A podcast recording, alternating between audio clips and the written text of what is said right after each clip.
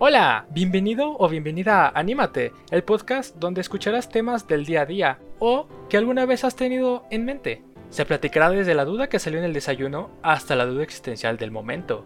Mi nombre es Alan, acompáñame en estas pláticas y yo lo que te digo es, anímate a escucharlo. ¿Por qué no?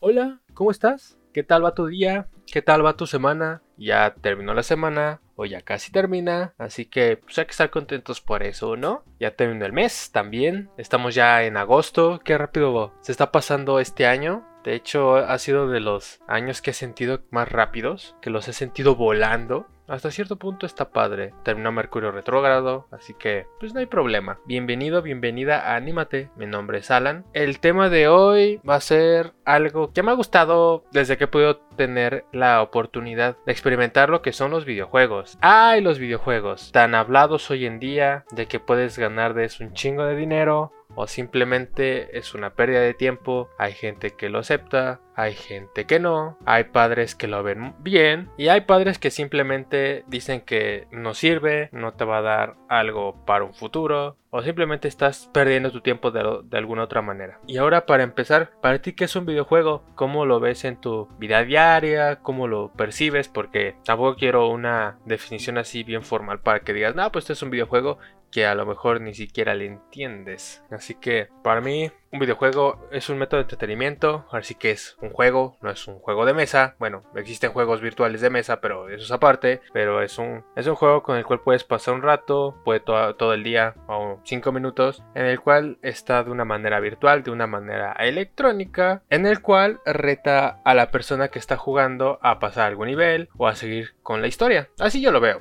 Así que ponte a pensar, ¿Cuándo fue la primera vez que estuviste con alguna consola de videojuegos? Mi primer contacto con los videojuegos, según yo recuerdo, sin contar las, las maquinitas que antes existían, las maquinitas de arcade, es el, Super Nintendo, la NES, que pues es de mis padres, pero cuando estaba pequeño jugaba ahí el Super Mario Bros. y también el Duck Hunt, que era la madre de la pistolita y como que, como que por eso comencé a, a, agarrarle el gusto. Después recuerdo que a mi hermana mayor le regalaron el Nintendo 64, que ya era un pedo más en 3D, ya se notaba un avance de, de tener la NES a un Nintendo 64. Dije, no manches, están avanzando bien chido, había más juegos, los Mario Party, porque como era de ella quería jugar yo también, así que los Mario Party, algunos de carreras de Star Wars, o sea, hay una, hubo una gran variedad en ese entonces que pues pude probar más, igual que el Pokémon Stadium. Ahí sí hubo mucha más variedad. Después la primer consola que tuve, que fue mía mía que me regalaron,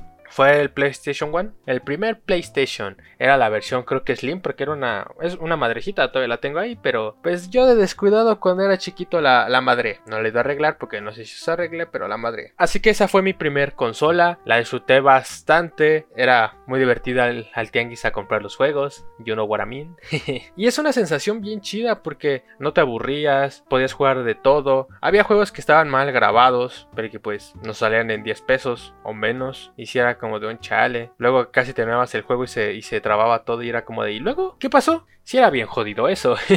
Aparte que el inglés a esa edad era como a mis 8 años, creo. Estaba en ceros, era como de, oye, ¿qué dice aquí? Ah, no, pues que avances. Y yo, pues sí, pero ¿para dónde? Era como esos entonces que no sabías ni qué carajos ir, para dónde ir. Sí existía el internet, pero tampoco creo que no existía YouTube del todo, como para decir, no, pues vamos a ver esto, vamos a ver aquello, o a lo mejor no se me pasó por la cabeza, ¿no? Ya como dejar juegos ahí a la deriva, hasta después de muchos, muchos años, cuando ya no sirvió el PlayStation, claro, que me tocó el poder terminar un juego, aunque sea en emulador. Después recuerdo yo que fue el Xbox, el negro, el primer Xbox, que era una madre sototota. Me acuerdo que lo tenía que cambiar de lugar y creo que pesaba más que yo. Era como de, ah, ayuda. Parecía pípila, cargándolo para todos lados para poder jugar. Fue una consola muy chida. Fue como de pasar de Nintendo, después a, a PlayStation y después a Microsoft, Xbox. Y es como de, uy, qué chido. Es una consola que vendí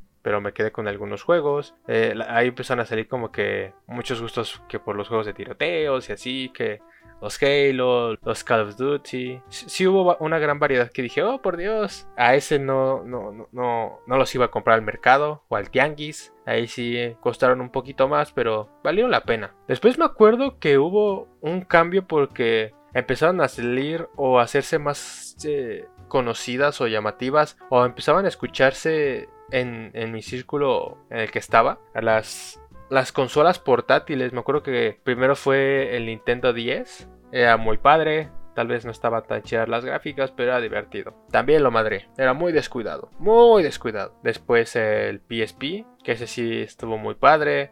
Encontré la manera de, meterle juegos y así. Para, para no ir al tianguis, ¿no? pero fue una buena experiencia con esas dos eh, consolas. Al final el PSP se terminó vendiendo. Y fue como, pues bueno, muy bon.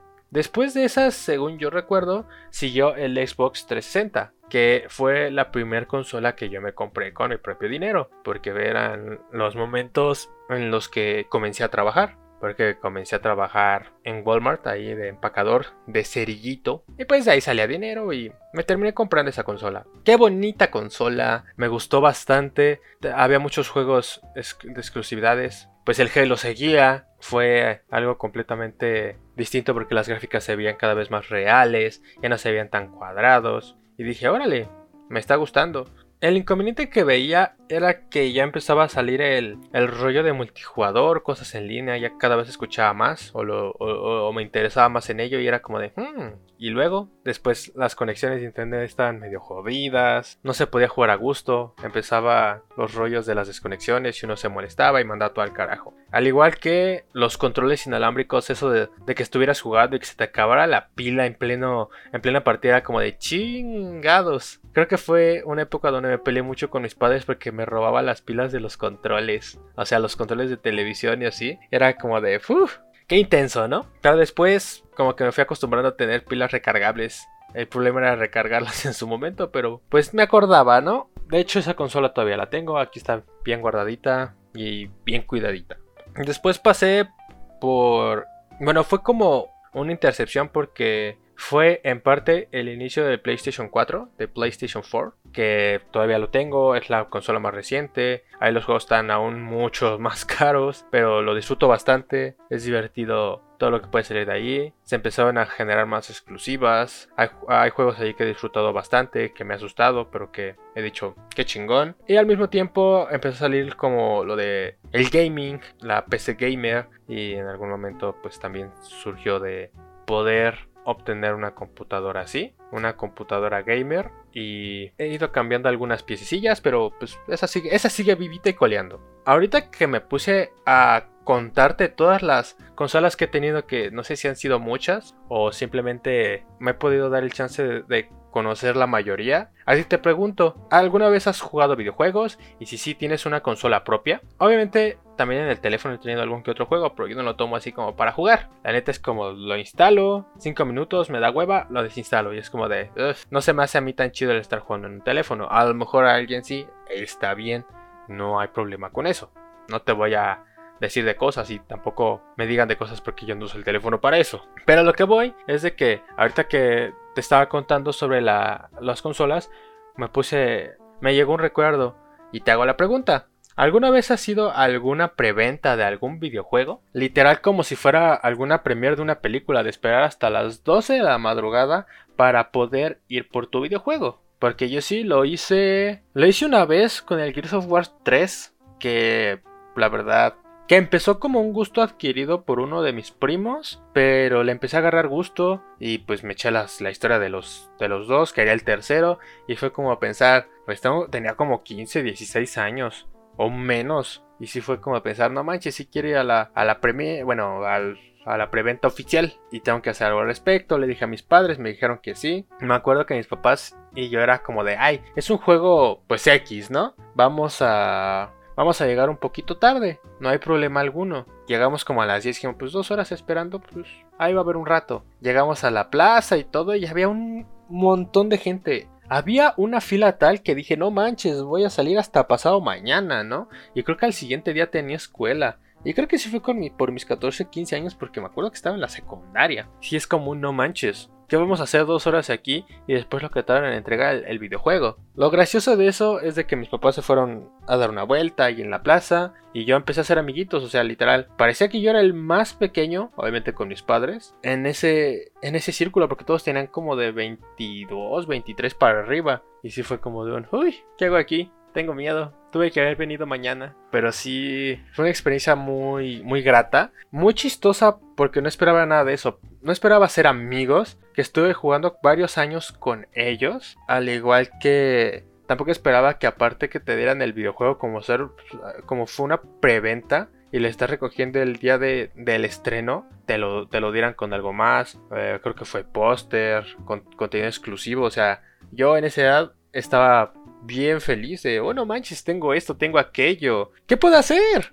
Recuerdo que salí como a la una de la mañana y lo primero que me dijeron mis padres es, ni se te ocurra llegar a poner el juego. yo como de, hmm, no lo sé. Como que la emoción de estar esperando 3, 4 horas allí valió más porque llegué, me lo puse a jugar un ratito, me puse los audífonos y creo que nomás dormí una hora. Me acuerdo que el otro día estaba como de, trágame tierra. Eso lo veo como una experiencia que no esperaba, que me animé como de, ah, pues vamos a ver qué pasa. Y que salí bastante feliz. Ahora, después de contarte esa pequeña historia que me salió en estos momentos en la cabeza, ¿tú crees que está bien jugar videojuegos? ¿Tú crees que son una pérdida de tiempo como muchas personas lo pueden decir? Bajo mi punto de vista, yo pienso que está bien jugar videojuegos. De hecho, hay videojuegos que son muy extraños o simplemente son para puro ocio de aprieta este botón y vas a empezar a ganar puntos. Y es como de pues va. Pero también hay otros que te ayudan a agilizar muchas cosas de tu cerebro, como por ejemplo de la estrategia, que te piden hacer ciertas cosas, que te piden hacer ciertas misiones, ciertas tareas de acomoda esto de manera que, que no se rompa, o el típico ajedrez en línea para jugar con gente del mundo, porque creo que sí existe. Además que hay muchos videojuegos educacionales que no son aburridos, porque hay algunos que sí pueden serlo, los cuales te pueden enseñar algún idioma con, con juegos, y eso está bastante bien. Ahora, la siguiente pregunta que dije que son una pérdida de tiempo, posiblemente, la verdad es que no los veo como una pérdida de tiempo.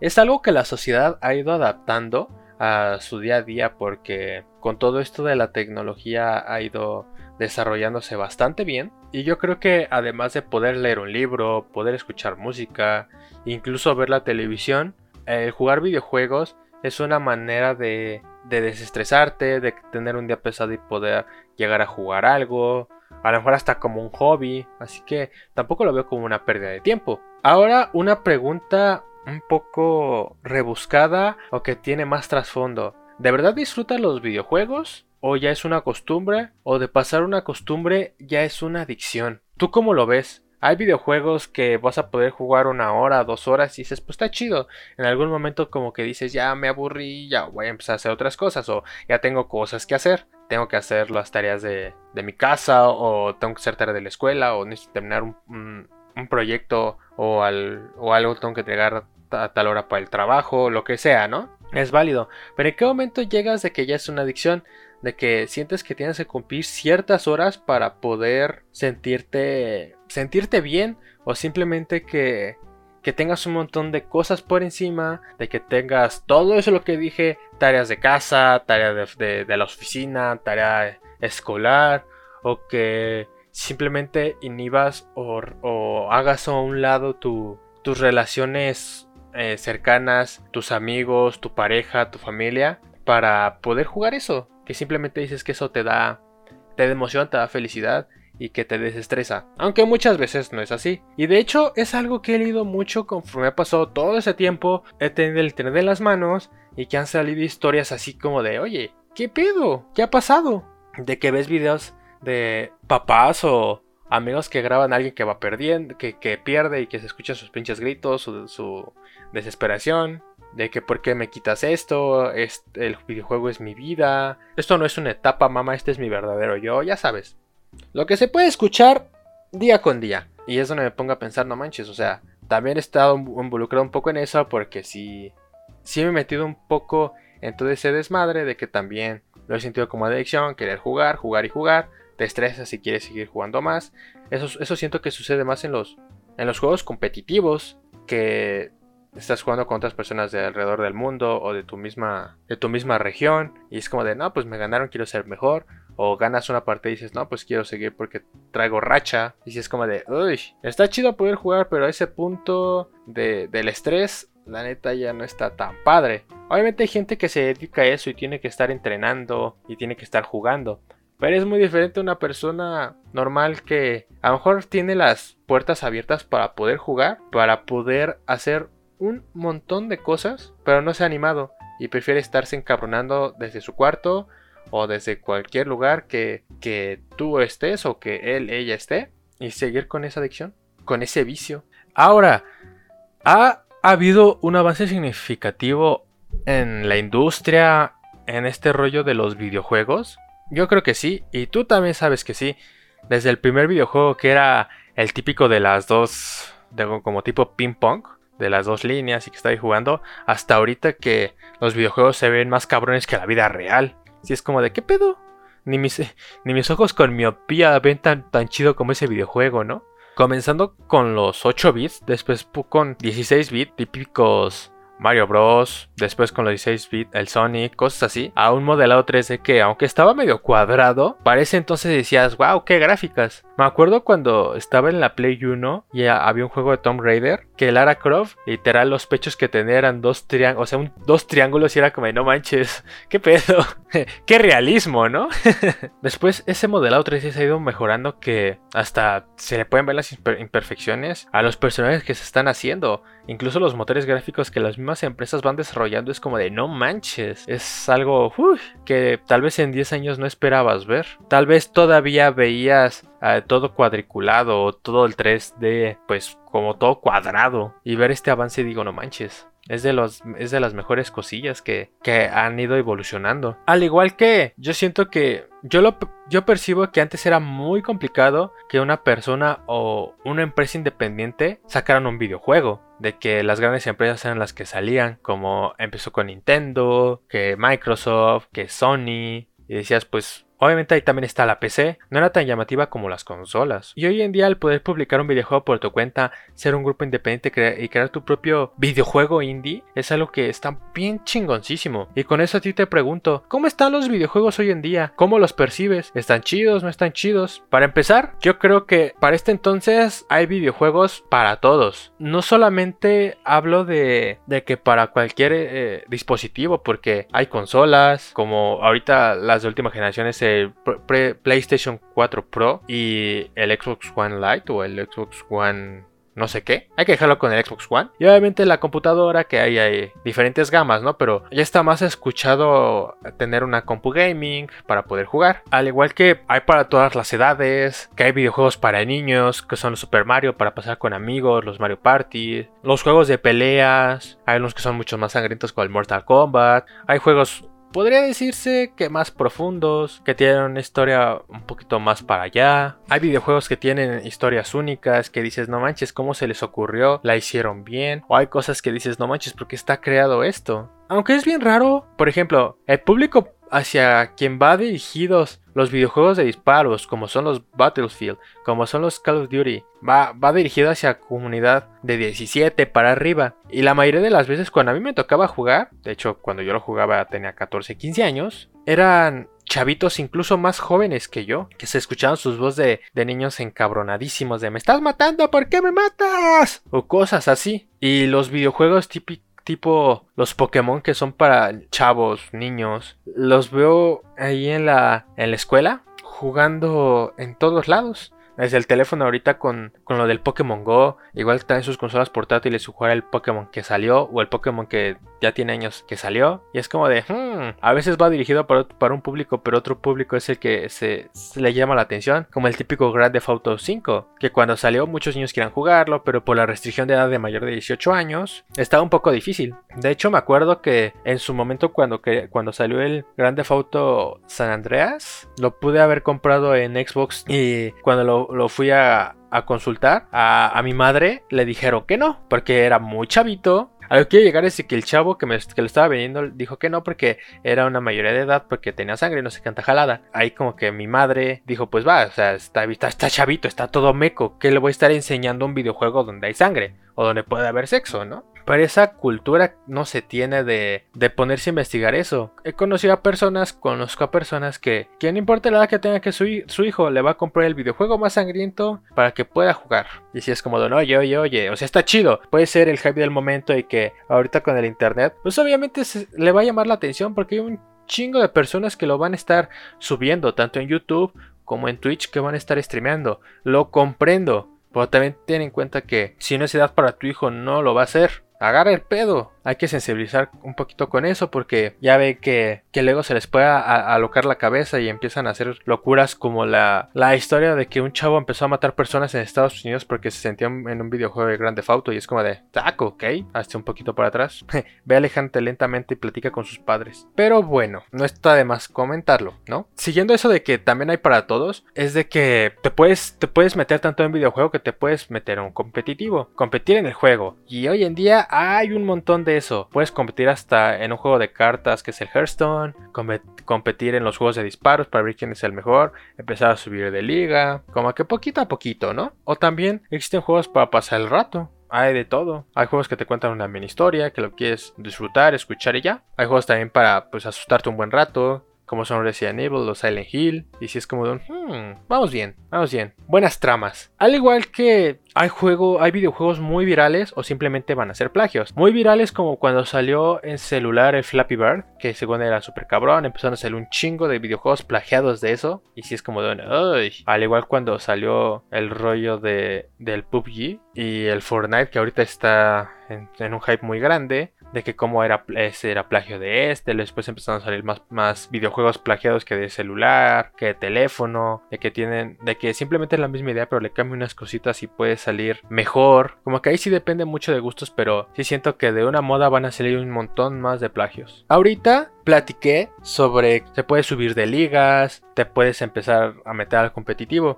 Y ahí es donde salieron los esports. ¿Cómo, son los, ¿Qué son los esports para comenzar? ¿Cómo veías tú un esport? ¿O sabes qué es un esport? ¿Lo has escuchado en algún momento? Los esports son esos, es eso, el competitivo, pero lo van a estar transmitiendo en televisión porque creo que hay algunas televisoras que ya lo hacen, o si no internet, como es en Twitch o en YouTube, en el cual van a empezar a jugar equipos, de cierto juego y van a empezar a generar puntos como si fuera una liga de fútbol, por así poner un ejemplo, ¿no? Ahora sí que es videojuegos como un deporte y ganar dinero de ello, mostrar qué equipo es el mejor o, o qué usuario es el mejor, porque creo que también hay videojuegos uno contra uno y pues ahí demuestras quién es, si tú eres el mejor de ese juego. Existen equipos importantes, metiéndose a los esports, vi creo que hay algo de la Liga Europea, creo, no me hagas caso, que se está intentando meter a lo de los esports. Porque ve que jala gente, ve que hay gente interesada y de que hay mucho profesional allá afuera que no tiene un equipo. Obviamente también hay torneos importantes que te, te pueden hacer ganar una gran cantidad de dinero. Como pasó hace unos días sobre el torneo de Fortnite, que más que nada fue un mundial y que un chavo un chavito, literal, de 15 para abajo, creo que no tiene más de 15, ganó no sé cuántos millones y pues... ¿Quién se ponía a pensar de que ser un niño que está jugando Fortnite a ganar 13, 13 millones? O sea, millones de, de dólares. Y si es como de no manches. A lo mejor no tienes la vida arreglada, pero por esos momentos sí estás bien hypeado por todo lo que está pasando al igual que hay videojuegos que llegaron a un punto como es Fortnite, que se expandieron tanto que ya empiezan a ser mundiales. Y ya es una tradición que cada año lo hacen, que cada año los mejores equipos de cada región se juntan para ver quién es el mejor del mundo. Y se hace un torneo, se gana un montón de dinero. Pero lo que más quieren ellos pues es ganar la copa. Yo le veo como una, una puerta que se abrió que es muy grande y muy padre. Porque se nota como muchos le echan ganas, otros es por dinero. Pero cuando de verdad se nota por esa ganas como de wow, increíble lo que se puede lograr. Aparte que son juegos que se van actualizando, no se quedan en lo mismo, como que le meten mucha dinámica. Y de hecho es como, creo que lo comenté hace, hace unos episodios, de que, ah, pues ¿por qué ves gente viendo jugar un videojuego. Si tú lo puedes jugar y es como de, oye, tú estás viendo a alguien viendo jugar un, partido de fútbol y tú también lo puedes jugar. ¿Cuál es la diferencia? Habiendo dicho esto de cómo se hace ese streaming, ese en vivo para poder ver a los usuarios pelear entre sí en un videojuego, también puedes trabajar como streamer. O sea, jugando algún videojuego en el que eres bueno y que y que gente quiere ver cómo lo juegas. A lo mejor la gente va a comenzar en ese videojuego y tú eres muy bueno, muy buena y dice, no manches, le voy a seguir esa estrategia. O a lo mejor das consejos, das tips, o simplemente, aunque no seas tan bueno jugando, tienes muy buena plática y conforme el juego, como que el ambiente está chido. Y es algo que, más que nada, como es Twitch, como es YouTube o como es ahorita que salió Nono Live, está teniendo un gran golpe porque es para streamers de que comenzaron para videojuegos y ahí se empezaron a agregar más cosas. Y eso está muy padre. Aunque también tiene su lado malo o no tan chido porque hay personas que lo usan simplemente para ganar dinero fácil, como es ahorita de, las streamers que se ponen un escote muy apretado para que, para que pueda empezar a jalar vistas. No digo que todas las streamers sean así. Hay streamers que son muy buenas, que saben muy bien el juego y que se escucha una y que se tiene una buena plática en, en el stream, ¿no? Pero hay otras que simplemente lo hacen por el dinero y que simplemente saben que ponerse un escote apretado van a poder generar visitas y que los pervertidos ahí van a andar, ¿no? Pues ese no es el objetivo. Al igual que puedes empezar a ganar dinero como, como streamer, lo puedes ganar como desarrollador. Y ahí es donde, donde tú piensas, yo, desarrollador de videojuegos, ¿cómo le voy a hacer? ¿Cómo lo voy a lograr? Y ahí es cuando, cuando la vida te da un zap y te dice, oye, aquí tienes el internet. Te puedes empezar a, a informar, te puedes empezar a, puedes empezar a practicar. Hay hay obras, hay, videojuegos indies que están muy bien hechos, de verdad. Y si tu objetivo no es hacer un videojuego tú solo, a lo mejor con todas tus capacidades puedes meterte a una empresa grande para poder crear el videojuego que jugabas cuando estabas pequeño, pero la, para la versión de ahorita. Existen tantas posibilidades hoy en día en esto de los videojuegos que te puede sorprender. Dando un ejemplo de cómo una empresa pequeña puede lograr grandes cosas y haciendo un juego independiente, un juego indie se llama, uno de ellos se llama Hollow Knight, que tiene una historia bastante interesante, el arte está muy bien hecho y te mantiene en el control por bastantes horas.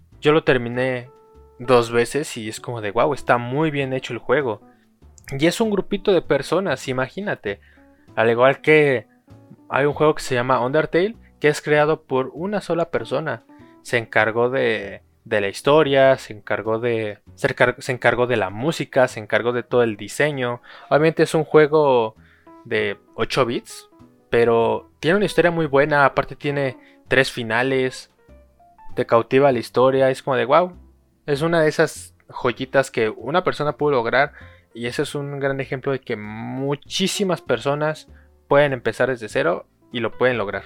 Hoy en día está de más que tanto el rage, que es el enojo por haber perdido en algún videojuego, está muy presente. He visto videos en los que las personas se enojan cabroncísimo por haber perdido, ya sea por, por tontería suya, por, pues, por no saber perder, porque es un trabajo en equipo, alguien está regando y en vez de ayudar prefiere pues mentar madres y enojarse con ese jugador. O al igual que el lag, la latencia alta, que es cuando el internet está fallando, muchas personas están conectadas, que eso desespera, que eso enoja y que dices, mm, a la chingada todo. Es muy común hoy en día, aparte que el internet que se tiene en México no es que sea tan malo, pero sí lo es, porque nos podría haber mucha más velocidad, pero todavía aquí en México no llegamos a tanta velocidad. Tal vez en algún futuro espero estar vivo cuando eso suceda. Pasando a otro punto, la tecnología conforme ha ido avanzando. Pasando a otro punto, la tecnología ha ido avanzando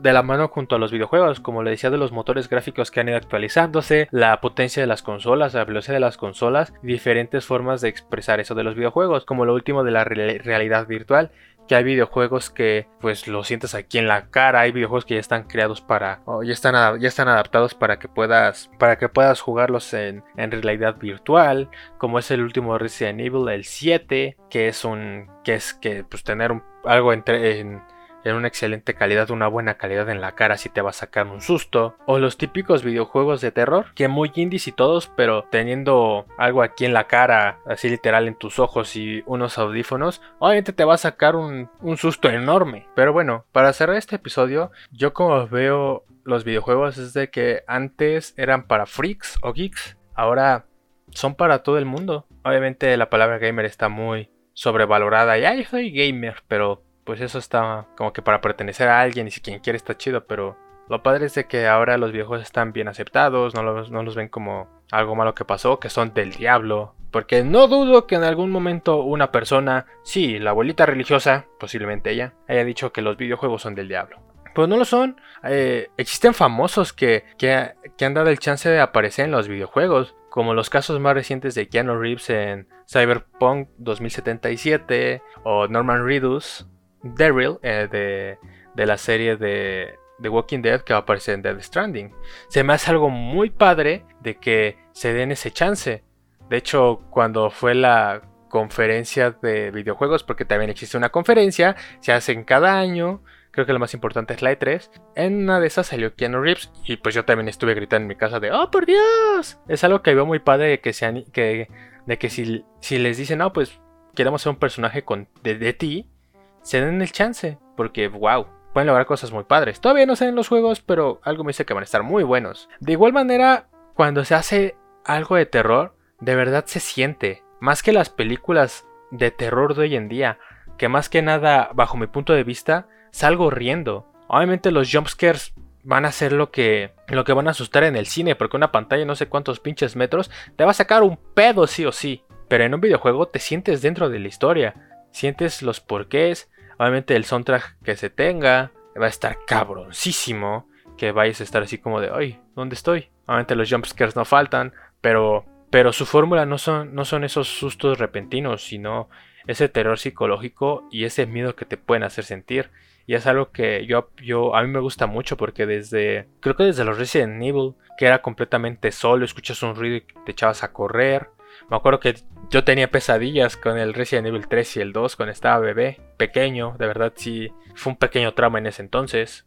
Al igual que los Silent Hill que están bien pasadísimos y si sientes el terror, los más recientes, algo más reciente como los Outlast, como que se han sabido adaptar mucho en las historias y eso es algo que que se nota muy cabrón porque no ha muerto. Al igual que franquicias de años que siguen al orden del día, probando cosas nuevas o te traen las viejas fórmulas. Los Mario Bros, no importa que sea la misma fórmula o le agreguen algo chiquitito o algo diferente, está pegando y todavía pega y todavía emociona. Al igual que, que los Mario Party, aquí sí se divide un poco como que va a haber gente que les va a gustar lo nuevo, no les va a gustar de, ay, prefiero las cosas originales. Lo original estaba chido. No le agreguen cosas nuevas. Pero pues las empresas tienen que innovar y tienen que sacar cosas diferentes. Tampoco te cierres a que como esto era así, así va a ser toda la vida. Al igual que desde hace como 4 o 5 años para acá, he visto que las empresas están haciendo lo de los remakes. De que traen videojuegos que estaban en, en esos gráficos que les decía que, que estaban todos cuadrados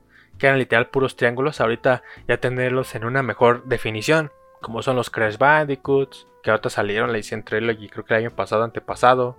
El Resident Evil 2, el remake dicen que está muy bueno.